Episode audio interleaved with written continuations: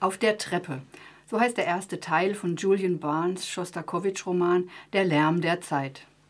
Dort vor seiner, seiner Wohnungstür in Leningrad verbringt der Komponist mit gepacktem Koffer die Abende in Erwartung der Männer vom Geheimdienst, damit sie ihn mitnehmen können, ohne dass dadurch seine Frau und seine kleine Tochter gestört werden.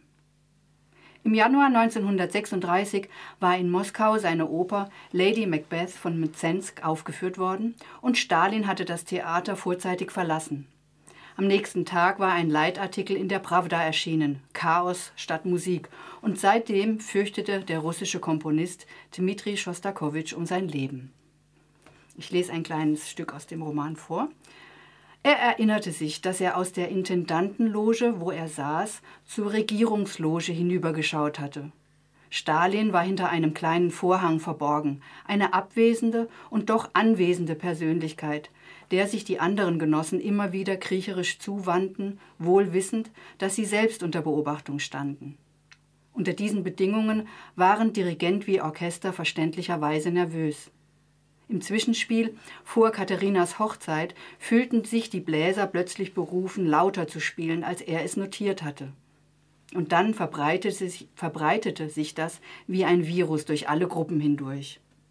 Falls der Dirigent es bemerkte, war er machtlos. Das Orchester wurde lauter und lauter, und wann immer Schlagzeug und Blech fortissimo unter der Loge dröhnten, laut genug, um Fensterscheiben zerspringen zu lassen, zuckten die Genossen Mikojan und Stanow theatralisch zusammen, wandten sich der Gestalt hinter dem Vorhang zu und machten spöttische Bemerkungen.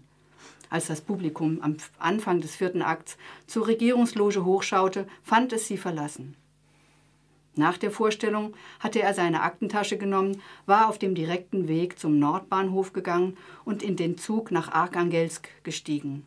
Er erinnerte sich noch an den Gedanken, dass die Regierungsloge extra mit Stahlplatten gepanzert war, um die dort Sitzenden vor einem Mordanschlag zu schützen. Dass die Intendantenloge aber nicht so gesichert war. Er war noch keine 30 und seine Frau war im fünften Monat schwanger. Zitat Ende.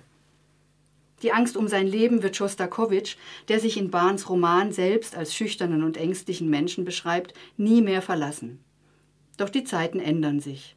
Zwölf Jahre später, im zweiten Teil des Romans Im Flugzeug, kehrt Schostakowitsch von einem Kultur- und Wissenschaftskongress für den Weltfrieden in New York zurück, auf dem zu sprechen er von Stalin höchstpersönlich verdonnert wurde.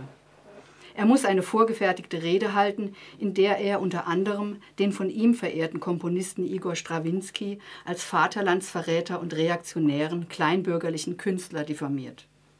Zitat er hatte gehofft, unter den Hunderten von anderen Teilnehmern nicht weiter aufzufallen, musste aber zu seinem Entsetzen feststellen, dass er der Star der sowjetischen Delegation war.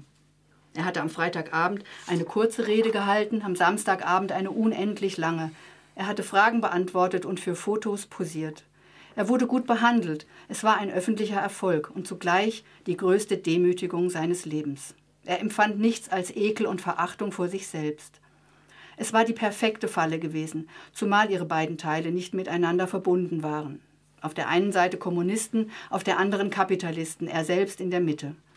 Und ihm blieb nichts anderes übrig, als wie eine Ratte durch die hell erleuchteten, labyrinthischen Gänge von irgendeinem Experiment zu hasten, bei dem sich eine Tür nach der anderen vor ihm auftat und hinter ihm sofort wieder schloss. Zitat Ende. Doch wieder ändern sich die Zeiten.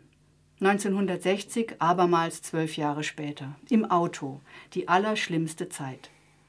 Stalin ist seit sieben Jahren tot, unter Khrushchev herrscht die Periode des sogenannten Tauwetters, die Zeit des Personenkults ist vorüber. Schostakowitsch ist mittlerweile auch in Russland ein hoch angesehener Komponist, als er das Angebot erhält, Vorsitzender des russischen Komponistenverbandes zu werden. Dafür muss er allerdings in die Partei eintreten. Nach den schlimmen Zeiten seiner unsicheren Existenz ist dies nun die allergrößte Demütigung. Ein Gefühl, als würde ihm die Luft abgeschnürt. Nachdem die große Furcht vorüber war, wollten sie sich doch noch seine Seele holen. Julian Barnes beschreibt Leben und Nöte des russischen Komponisten Dmitri Schostakowitsch, der von 1906 bis 1975 gelebt hat, ganz aus dessen Innensicht. Die beständige Angst, in Ungnade gefallen zu sein, die Unsicherheit, nicht zu wissen, was von einem erwartet wird, die Fallhöhe vom gefeierten Komponisten zum Volksverräter und umgekehrt, das alles macht die Lektüre erlebbar. Die, die einen an einem Samstag verhören, können am Montag schon selbst verhaftet worden sein.